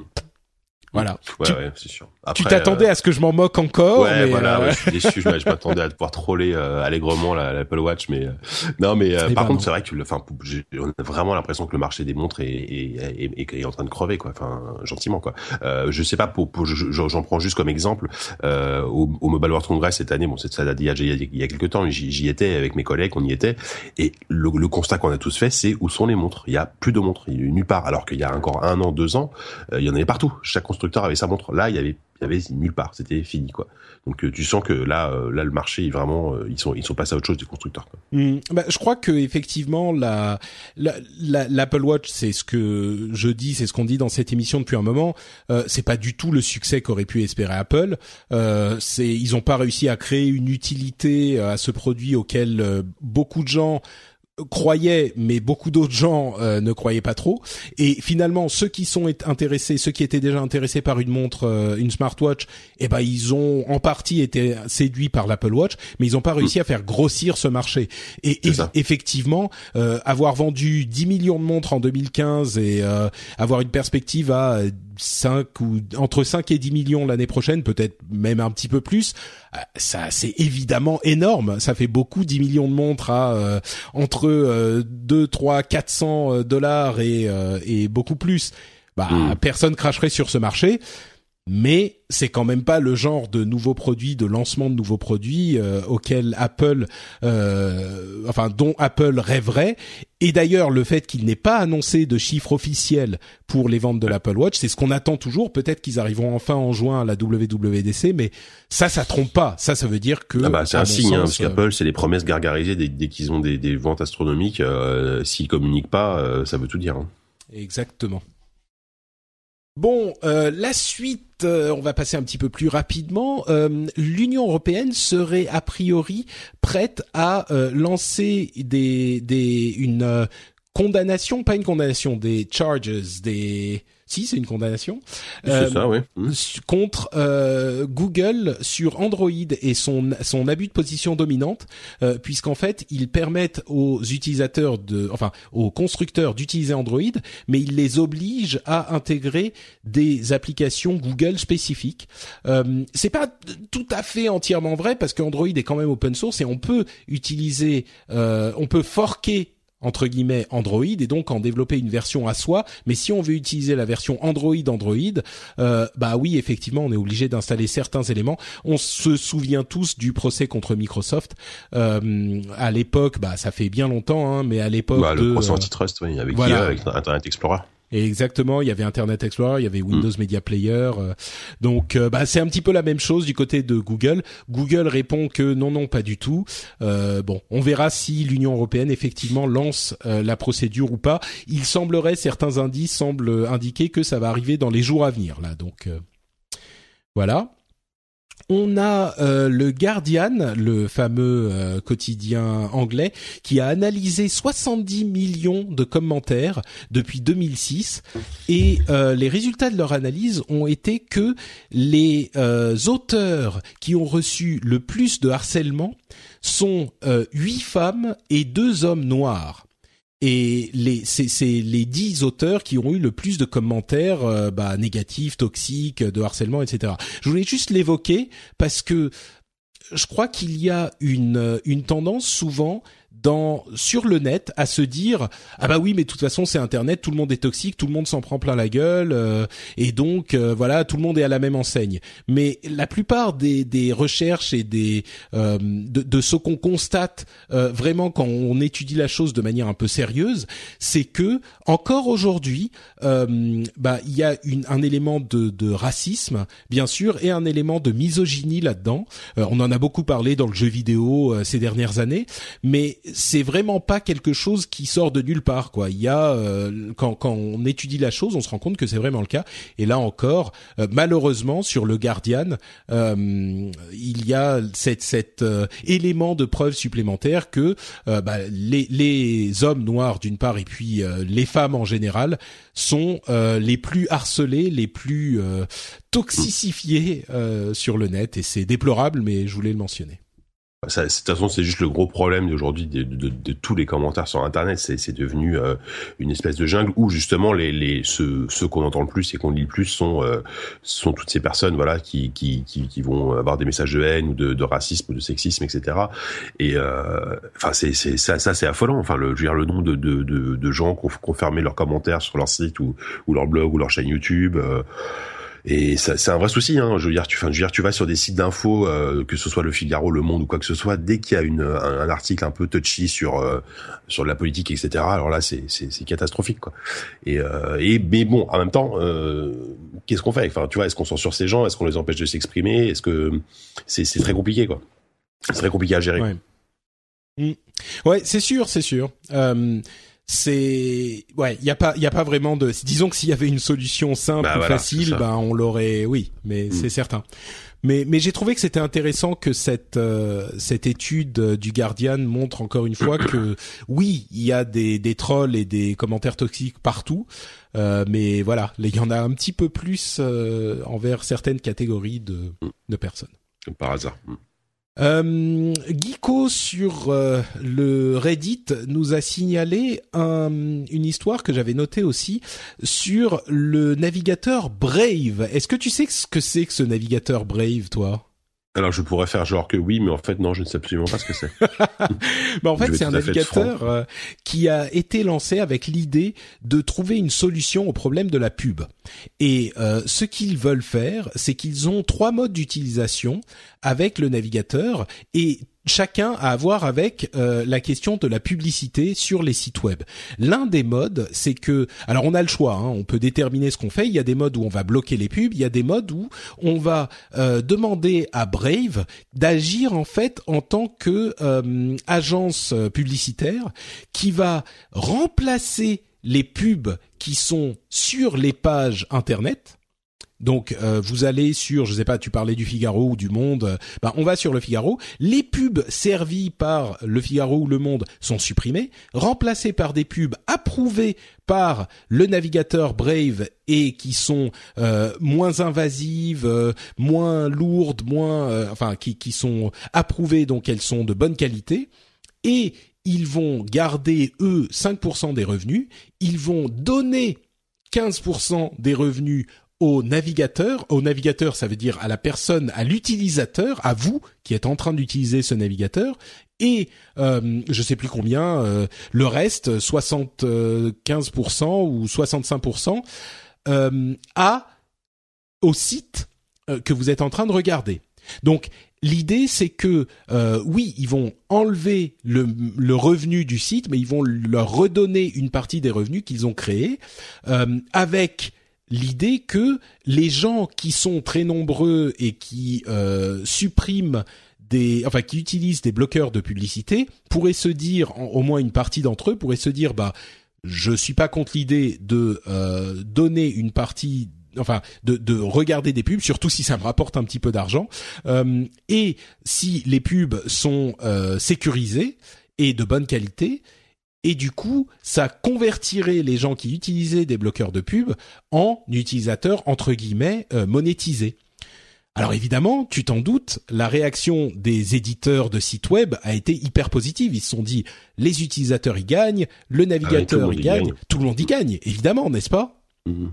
Ouais, pas du tout. Bien sûr que non.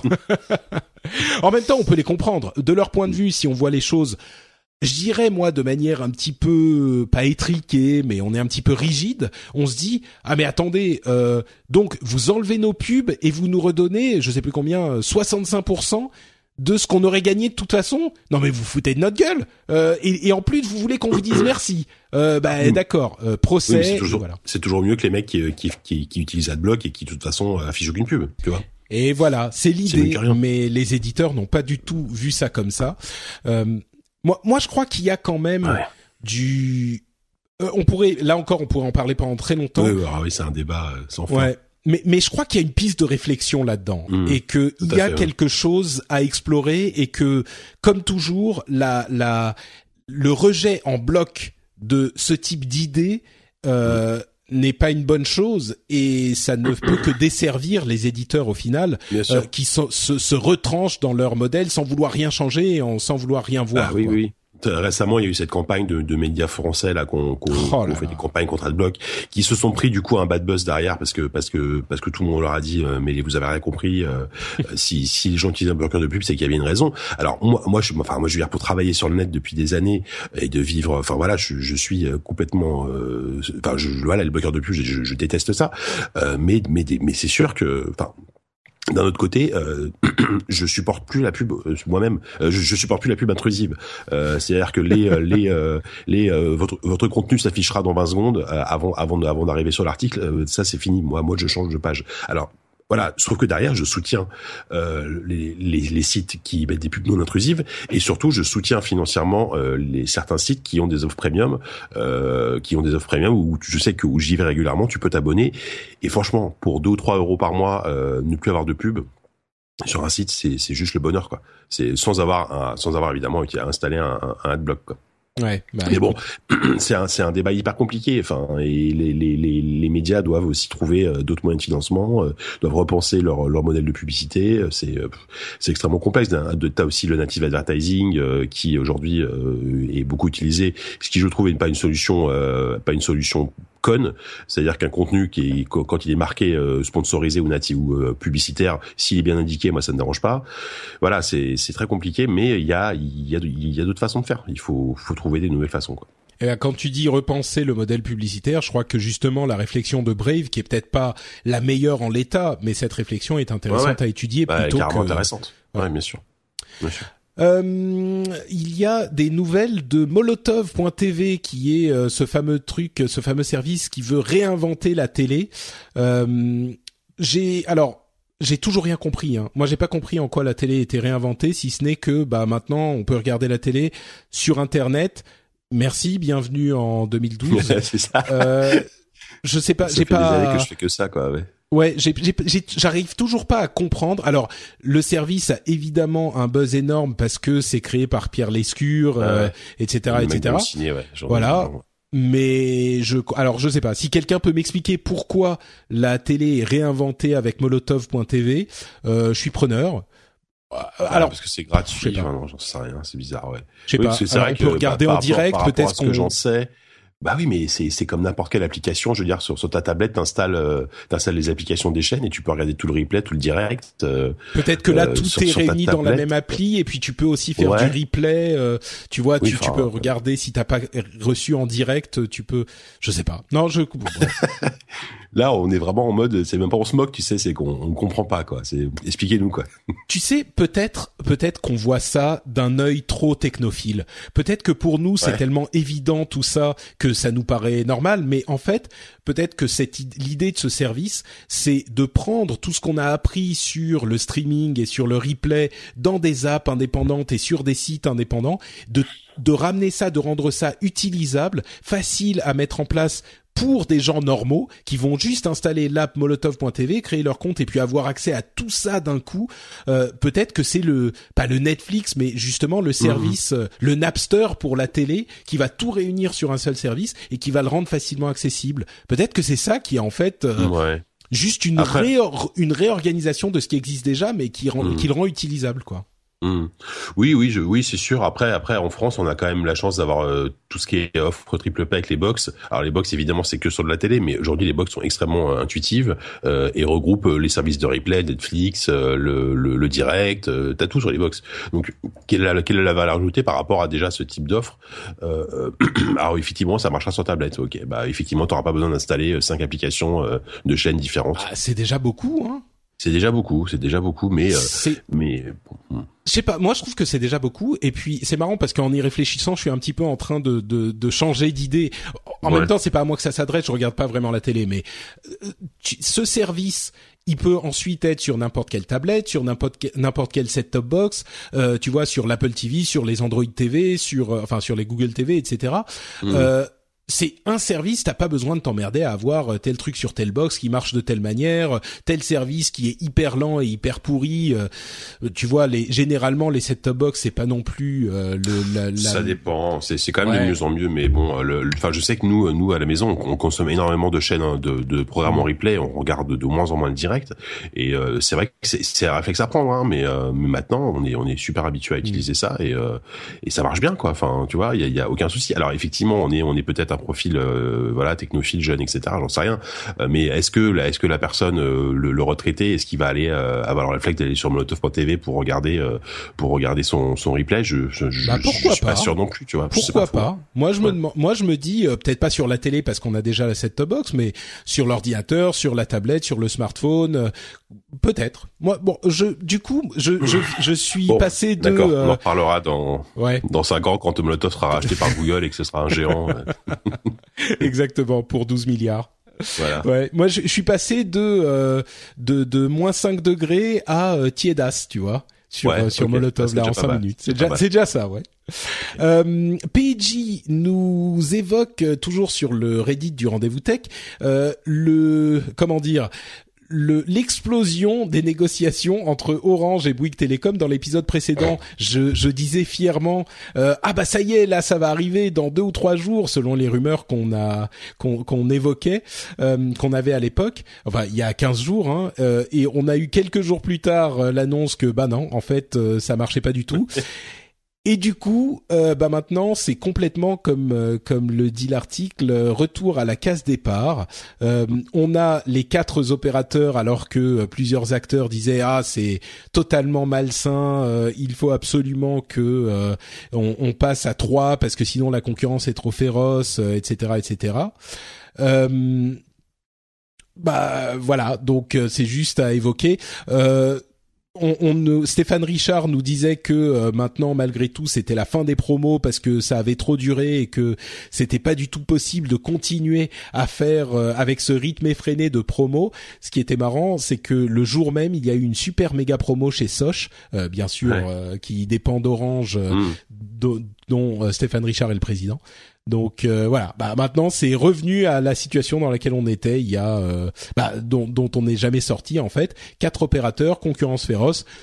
Moi je crois que les les consommateurs y gagnent, mais bah oui, franchement, c'est ça qui Enfin, moi, moi, je suis très content hein, d'avoir euh, quand même. T'as quand même le choix dans tes offres hein, entre les forfaits à 2 euros, 10 euros, 15 euros. Euh, euh, après, c'est sûr que ça commence à être le bazar parce qu'effectivement, il y a, y a les quatre opérateurs, enfin les cartes des quatre opérateurs, mais derrière, il y a, derrière, il y a toutes leurs sous-marques, euh, BNU, Soch, etc. Et c'est pas forcément évident pour pareil pour Monsieur Tout le Monde, euh, que, que, que, que ça appartient, à, que, que ça dépend de Bouygues ou de d'Orange. Donc, on a l'impression d'avoir quand même une offre gigantesque, et sans compter les MVNO. Euh, tu vois, il y a quand même, il y a quand même un paquet d'offres, et, et c'est vrai qu'on peut s'y perdre. Alors l'avantage, c'est que les prix aujourd'hui sont hyper hyper cassés, hyper bas. Euh, mais alors c'est un, c'est un bas, c'est que ça reste un, un, un sacré bazar pour s'y retrouver quoi. Ouais, moi je crois que c'est assez sain. Hein. Euh, ça, ça, évolue bien. On n'a pas de. Disons que le seul aspect dont je me dirais c'est un petit peu euh, c'est les, les limites en quantité de données par mois. Euh, en Finlande, par exemple, on peut en payant 5 euros de plus ne pas avoir de limite, alors que la limite est à genre 50 gigas euh, par mmh. mois. Avec 5 euros de plus, on a zéro limite, mmh. avec des vitesses incroyables mmh. évidemment. Euh, j'ai l'impression qu'en France, c'est le seul entre guillemets problème parce que généralement, on a quand même des limites relativement raisonnables si on passe pas euh, son mois à regarder de la télé oui. en streaming, quoi. Oui, bon, c'est euh... encore, c'est encore le seul, le seul frein effectivement là-dessus, le seul frein, le seul souci. Donc, mais, mais donc tu vois, ce que je veux dire, c'est que étant donné qu'il n'y a pas vraiment le déploiement est bon, euh, le, la qualité des réseaux est correcte. Euh, ouais, je pense qu'elle est quand même pas mal. Il y a avec mmh. l'arrivée de Free, c'était un petit peu limite, mais ça va quand même beaucoup mieux. Et puis surtout, les autres services qui sont alignés sur les prix ont des bonnes qualités de réseau. Mmh. Moi, je vois pas en fait ce qu'apporterait une réduction du euh, et puis ils font tous des bénéfices. Donc je vois pas ce qu'apporterait une réduction du nombre d'acteurs. Est-ce que c'est vrai Est-ce que le marché est vraiment malsain au point qu'on ait besoin d'une réduction du nombre d'acteurs? J'ai pas l'impression. Maintenant, si vous savez un petit peu plus sur le sujet, euh, n'hésitez pas à venir sur le l'article de l'émission. Euh, venez nous dire pourquoi est-ce que on, en, on a trop d'acteurs euh, et pourquoi il vaudrait mieux passer à trois plutôt que quatre. Je serais vraiment curieux d'avoir une une réponse érudite le sujet, mais là comme ça, euh, je vois pas trop. Et je suis sûr que s'il passait à 3, il se mettrait pas tout à coup à nous autoriser des consommations illimitées dans nos euh, dans nos forfaits. Non. Hein, donc euh... non, clairement pas, non, clairement ouais. pas, c'est sûr. Euh, des vignerons, toujours sur le Reddit, nous relatent une euh, une décision, enfin un rapport de la CNIL euh, qui a étudié un petit peu le blocage administratif des sites. Vous vous souvenez que ce blocage administratif avait été mis en place pour supprimer l'accès aux sites terroristes et aux sites pédophiles. eh bien, une fois de plus, on se rend compte que ce type de mesure est, comment dire, bah au mieux inefficace, c'est-à-dire que les sites qui ont été bloqués, euh, bon, d'une part, point positif, a priori, euh, les, les organismes de surveillance ont fait leur boulot et il n'y a pas eu d'abus, il n'y a pas eu de demande, en tout cas sur cette première année, hein, euh, il n'y a pas eu d'abus sur les demandes de blocage. Donc il n'y a pas eu des choses qui n'auraient pas dû être bloquées, qui ont été euh, qui ont été bloquées ou pour lesquelles il y a eu des demandes. Au moins, euh, première chose positive. Mais de l'autre côté, euh, les sites qui ont été bloqués, d'une part, bah, personne n'y allait. Parce qu'une fois que c'est bloqué, bah ça y est, c'est fini, personne n'y va. Donc c'est même pas qu'ils ont euh, euh, euh les gens essayaient d'y aller et ils étaient bloqués, bah les gens n'essayaient plus, plus d'y aller. Et puis l'autre moitié de ce truc, c'est que euh, comme ils le disent, euh, ça sert à rien parce qu'ils sont immédiatement remplacés. Euh, L'exemple qu'ils donne, c'est euh, un site au nom, euh, au nom tel que sexygirl4.com va être remplacé par sexygirl5.com et ainsi de suite. Et du coup, il y a aucune efficacité. C'est pas que le contenu tout à coup n'est plus vraiment accessible, c'est juste qu'il est accessible différemment. Donc voilà, et, et, et c'est la CNIL qui le dit, hein. c'est pas juste des oui. les, les, les excités de la quadrature du net ou euh, de des fans de tech comme moi. Mm. Donc euh, oui, c'est voilà. presque rassurant de voir la CNIL euh, dire ça. Enfin, mais bon après. Mm. Euh, ça changera pas grand chose à mon avis sur les sur ce genre de, de méthode hein, et de, de, de, de loi quoi mais bon bah, je crois que ça change pas forcément grand chose sur les lois qui sont déjà implémentées euh, oui. effectivement. Mais par contre, ça peut permettre de donner une vision un petit peu plus claire aux gens qui réfléchissent aux lois à venir. Tu vois, on pourra se référer à cette loi-ci euh, et la CNIL dit effectivement, bah c'est quand même une usine à gaz et ça sert pas à grand chose. Donc on pourra on a essayé, on voit ce que ça donne, et on pourra pour la suite réfléchir avec euh, un petit peu d'éléments concrets de sur l'efficacité du truc, quoi. Ouais. Euh, autre sujet extrêmement important, euh, partagé là encore sur le Reddit du rendez-vous tech par euh, Gnal, euh, alors je vais pas réussir à lire son nom, Gnaluyak, euh, qui nous qui nous dit que a priori les podcasts arriveraient sur le Play Store, sur Google Music cette semaine, c'est possible, c'est là encore une rumeur et il est très possible que ça ne soit que sur le Play Store américain, au moins dans un premier temps. Euh, mais bon, ça veut dire qu'il faut se préparer. Ce sera aux États-Unis dans un premier temps. C'est ça. Euh, du moins aux États-Unis. Après, euh, mais c'est une super nouvelle. Enfin pour bah. nous, enfin pour nous, euh, toi et moi qui produisons des podcasts, euh, c'est quand même, c'est quand même super. ouais, ouais, c'est ça. donc on est, on est en train de, en gros, il faut se préparer quand la, ça arrivera en France, à laisser des commentaires, à laisser des étoiles, tout ça. Ouais, c'est ça. Par contre, moi, si, du coup, ça, ça me fait un peu peur pour les les gens qui font les Pocket Cast, Podcast, Pocket Cast, Podcast Addict, ce genre d'applications qui sont super, hein, qui sont bien installées. Mais est-ce que ça va pas leur faire une sacrée concurrence euh, si aujourd'hui euh, ton, ton podcast est directement dispo sur ton Android, euh, sur Google Music.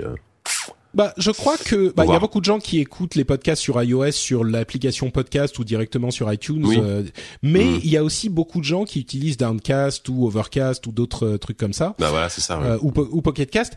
Et le truc, c'est que je pense que c'est des bons produits d'appel pour faire découvrir les podcasts aux gens. Et puis il y a des gens à qui ça convient. Mais il y a aussi beaucoup de gens qui veulent en faire un petit peu plus et qui là vont aller chercher des applications tierces. Et alors je sais pas si le, le, net sera positif sur Android aussi mais je crois que sur euh, iOS, c'est quand même euh, un, un, truc que les gens découvrent par iTunes. Mmh. Donc euh, je mmh. pense qu'il y aura beaucoup de gens qui vont découvrir les podcasts par le Play Store ou par Google Music et qui vont ensuite s'y intéresser par ailleurs aussi. Donc je crois qu'au final, ça amènera des gens, quoi. Oui, c'est sûr. Bah, de toute façon, iTunes et Apple ont énormément contribué à la popularité des podcasts. Hein, c'est ça, oui voilà, podcast, ça vient, ça vient d'iPod, hein, rappelons, rappelons-le quoi. Exactement. et puis ils ont vraiment décollé quand euh, quand Apple les a intégrés à iTunes. Donc euh, ouais. Ça, ça, en tout cas, on vous tiendra au courant, euh, ne serait-ce que pour vous supplier d'aller nous mettre des reviews dans le Play Store. Euh, bon, vous savez quoi? On va sauter toute la partie sur le FBI et Apple et euh, Microsoft qui a euh, fait un procès au, au, département de la justice américaine, euh, enfin américain, pour pouvoir dire plus, donner plus de détails sur les requêtes qu'ils obtiennent, et le gouvernement, enfin la police canadienne qui a intercepté et décrypté des messages de BlackBerry qui étaient censés être le truc super sécurisé entre 2010 et 2012. Tout ça, c'est des histoires qui comptent continue à euh, qui continue à nous euh, passionner, mais je pense qu'on mm. peut euh, sauter la la, le truc aujourd'hui. Le, le truc que j'évoquerais, c'est des vignerons. Je, je, je disais la CNIL euh, à propos du blocage administratif tout à l'heure. Je me demande si c'était effectivement la CNIL euh, ou si j'ai pas misspoqué avec ce magnifique barbarisme que je vous fais. Euh, euh, oui, oui, si, c'était bien la CNIL, mais la CNIL en fait a, ajouté d'autres sujets, euh, des, sujets tech, toujours dans le sens des, fans euh, de la tech. Euh, des vignerons nous a mis un lien là encore vers euh, un rapport de la CNIL qui a établi sa position sur le chiffrement. et en gros, ils ont dit que le chiffrement était nécessaire et, important. donc voilà, c'est toujours dans le, dans le le l'ambiance de euh, cette question que se posent euh, nos sociétés sur le, chiffrement, eh bien la CNIL a, a, dit très clairement le chiffrement c'est important et on ne veut pas de backdoor. Donc euh, voilà, encore un élément de plus à ajouter à nos réflexions. Je pense que c'est assez intéressant que la CNIL, qui est un organisme, un organisme officiel extrêmement important dans la protection des consommateurs et des Français en général, se, se euh, exprime avec une telle force cette position en faveur du chiffrement et contre les backdoors. Euh, bah voilà, écoutez, je pense que on arrive au terme de cet épisode euh, qui aura finalement été euh, bien dodu et, et assez intéressant, je crois. Euh, avant de se quitter, on évoquait les podcasts sur sur euh, le Play Store. J'aimerais remercier ceux qui nous ont laissé des commentaires et des reviews sur l'iTunes Store, notamment Arbjork de, du Mexique. Figurez-vous qu'on a des auditeurs dans tous les pays du monde et en l'occurrence Arbjork, Arbjork, je sais pas comment on prononce son nom, euh, nous dit qu'il nous écoute du Mexique et qu'il utilise le podcast pour pratiquer la compréhension orale en français. Merci à toi euh, et salut du Mexique, euh, salut euh, bah moi j'allais dire de France mais en fait c'est salut de Kyoto. Euh, merci aussi à Juve44 qui nous dit que le podcast est excellent et qu'il l'attend avec impatience. donc un grand merci à vous tous. merci aussi à tous les auditeurs et tous les patriotes euh, qui contribuent au financement de l'émission, vous aurez peut-être remarqué que je n'ai pas euh, remercié les patriotes au milieu de l'émission. Euh, c'était très conscient, c'était pas un oubli. en fait, je discutais sur le Slack des patriotes avec un auditeur bah, que vous connaissez peut-être, c'est Guillaume alias Guico, qui évoquait le fait en fait que entre le rendez-vous tech et le rendez-vous jeu, j'avais un ton un petit peu différent. Euh, et c'était pas du tout une critique en fait mais il l'évoquait simplement. Et ça m'a fait réfléchir au fait que euh, est-ce que enfin j'ai toujours voulu que l'émission reste la même. Et je me suis dit c'était le point de départ de la réflexion mais je me suis dit peut-être que euh, ça ça euh, change un petit peu la couleur de l'émission euh, cette histoire de, de patriote dont je parle. Je pense que maintenant les gens savent euh, de quoi il s'agit. Les gens savent qu'ils peuvent soutenir l'émission. Donc c'est pas forcément la peine que j'en parle systématiquement au début à la fin au milieu de l'émission. Donc évoquer un petit peu au début peut-être oublier au milieu pour que l'émission euh, pour moi, l'important est toujours que l'émission soit la plus agréable, la plus fluide qui soit. Donc voilà, je me suis dit on va essayer comme ça sans faire l'interruption patriote au milieu. J'espère que ça vous plaira un petit peu plus. Et puis vous inquiétez pas, je vous en parlerai quand même en, milieu d'émission, euh, quoi qu'il, a... enfin pardon, en, fin d'émission pour vous rappeler que euh, vous pouvez aller sur patreon.com/slash rdvtech pour soutenir l'émission euh, si vous estimez qu'elle vous apporte quelque chose. C'est le modèle value for value, ça vous apporte de la valeur. Vous pouvez rendre un petit peu de valeur sous forme euh, de monnaie sonnante et trébuchante. Et je vous en remercie évidemment. Euh, donc voilà pour la partie Patreon. Euh, un autre truc important, euh, je pense que je vais publier le, la semaine prochaine euh, une sorte d'épisode spécial que j'ai enregistré il y a quelques jours avec Stéphane Tual, euh, qui est un spécialiste euh, notamment de la blockchain. Ça fait un moment que je parle de la blockchain et qu'on en entend tous parler en fait. C'est cette technologie qui sous-tend les crypto-monnaies comme le Bitcoin. et on en entend beaucoup parler. Il y a énormément d'investissements, énormément d'excitation euh, autour de tout ça dans l'industrie tech, mais c'est très difficile à comprendre. On ne sait pas vraiment de quoi il en retourne, de quoi il s'agit, euh, comment ça marche, à quoi ça sert, où ça peut aller. Euh, donc je me suis dit que ça serait sympa d'avoir un épisode spécial, enfin d'avoir une discussion où on parlerait de tout ça. Et il s'est trouvé que la, la, discussion a été un petit peu longue et que je me suis dit que ça ferait un très bon épisode spécial. Donc euh, dans une semaine, il y aura un épisode spécial qui s'appelle Comprendre la blockchain, qui va être euh, rendu disponible dans le flux euh, du rendez-vous tech. Donc, ça sera un épisode qui comptera pas pour le Patreon. Hein, vous inquiétez pas, ça sera pas tout à coup un épisode en plus dans le mois pour lequel vous vous paierez. Là, c'est un épisode spécial qui est pas compté comme pour les contributeurs au Patreon donc il sera disponible le, la semaine prochaine et je pense que c'est une super conversation. Vraiment, moi, ça m'a énormément aidé à comprendre de quoi il s'agit et à comprendre ce que ça peut devenir. Donc j'espère qu'il vous plaira aussi. Euh, donc euh, Tanoshimi kudasai. Euh, look forward to it. Il n'y a pas de d'équivalent français. j'espère qu'il vous plaira. Euh, il sera disponible la semaine prochaine. Les détails sur la blockchain. À quand un rendez-vous tech en japonais, Patrick? あいつでもいいよ。いつしましょうかその、ランデブーテック、日本語。Écoute, je pourrais, je pourrais pas participer souvent, par contre, je suis désolé, mais euh, je te soutiendrai euh, ardemment. Ah, c'est sympa, c'est sympa. Parce euh, à, à, part dire, euh, à part dire, je m'appelle Jean Clébert, tu vois, je, je sais pas quoi dire grand bah, chose. Bah vas-y, vas-y, c'est un bon début. Euh, ah mais attends, j'ai, du coup j'ai trop de mémoire. euh, de, ça ah ah je sais plus. Ah voilà bon bah j'ai le jeu là. C'est la honte je me paye la honte. Oh mais oh, je, ah je, le savais en plus. bon. c'est vas-y comment je le dirais? Euh, watashi no namae wa watashi watashi wata, bah c'est pas watashi wa watashi ah si tu peux aussi. watashi wa Jean ouais. Kleber Udes ouais, watashi wa Jean Kleber Udes voilà voilà. Donc en plus du rendez-vous tech vous avez un petit peu de japonais. Euh, si vous ouais. voulez dire je m'appelle quelque chose en, en japonais c'est watashi wa blablabla bla, bla, des. Blablabla des. Exactement. Exactement Bon, donc voilà, euh, pour moi, j'ai fait toute ma toute ma ma petite euh, liste de trucs dont je voulais vous parler. Euh, Jika, tiens, puisque c'est la fin de l'émission, c'est mon tour. Dis-moi où on peut te retrouver. Ouais. Euh, donc, on peut me retrouver euh, bah, toujours que sur Twitter comme comme d'habitude à JK Loret, JK E euh, pour des sujets batech un peu plus comme comme aujourd'hui sur lesnumériques.com. Je, je, j'en profite dans, dans ton émission pour faire un truc un peu sale, mais j'ai fait une interview de Jeff que vous ah que vous connaissez sans doute puisqu'il participe au rendez-vous tech, Jeff Clavier. j'ai interviewé Jeff sur son métier de, de VC dans la Silicon Valley, donc c'était c'était super. Si vous voulez aller lire son interview sur les numériques, et ben c'est le moment. Ouais, très euh, intéressante l'interview effectivement. Oui, oui bah c'était le, but c'était vraiment de de présenter ce métier parce que bon il y a, c'est un on, a on a un média nous qui est qui est assez relativement grand public donc qui est, qui est lu par plein de monde. Donc c'était intéressant qui, qui nous présente vraiment ce qu'il fait comment il le fait comment il sélectionne les sociétés etc dans, dans lesquelles il investit. Donc euh, non c'était vraiment très bien.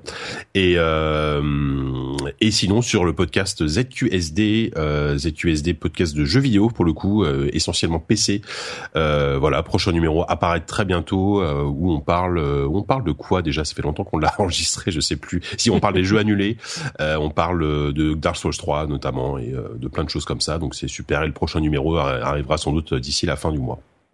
Super, magnifique JK. Pour ma part, c'est Note Patrick sur Twitter et Facebook. Vous pouvez retrouver évidemment cette émission et beaucoup d'autres sur frenchspin.fr. Vous retrouverez euh, entre autres le rendez-vous jeu que j'ai enregistré la semaine dernière bah, avec JK Loret euh, lui-même. non, encore lui. Où on parle beaucoup. Ils en marre les gens là, le mois. où on parle beaucoup de réalité virtuelle notamment. Donc euh, je vous invite à aller écouter cet épisode si vous pensez que le sujet peut vous intéresser. Et puis même si vous pensez pensez pas, je suis sûr que l'émission vous intéressera. Euh, et puis on se retrouve donc, comme je le disais, dans une semaine pour l'épisode spécial blockchain euh, et dans deux semaines pour un autre épisode classique du rendez-vous tech. Vous voyez, c'est pas parce qu'on est au Japon qu'on chôme. Euh, on a quand même. Et puis j'ai d'autres petits trucs. Bon, en, en, préparation, pas forcément sur le rendez-vous tech, mais il est possible que je fasse un rendez-vous jeu spécial en plus des classiques pour un jeu qui sort dans pas trop longtemps et que j'affectionne particulièrement. Les habitués sauront de quoi il s'agit, mais on verra, on verra. Donc euh, oui, effectivement, on chôme pas au Japon, hein, il n'y a pas de raison. Donc euh, voilà, je vous remercie tous de nous avoir écoutés. J'espère que vous allez passer une excellente semaine et je vous fais plein de bises de Kyoto. Ciao à tous. Salut.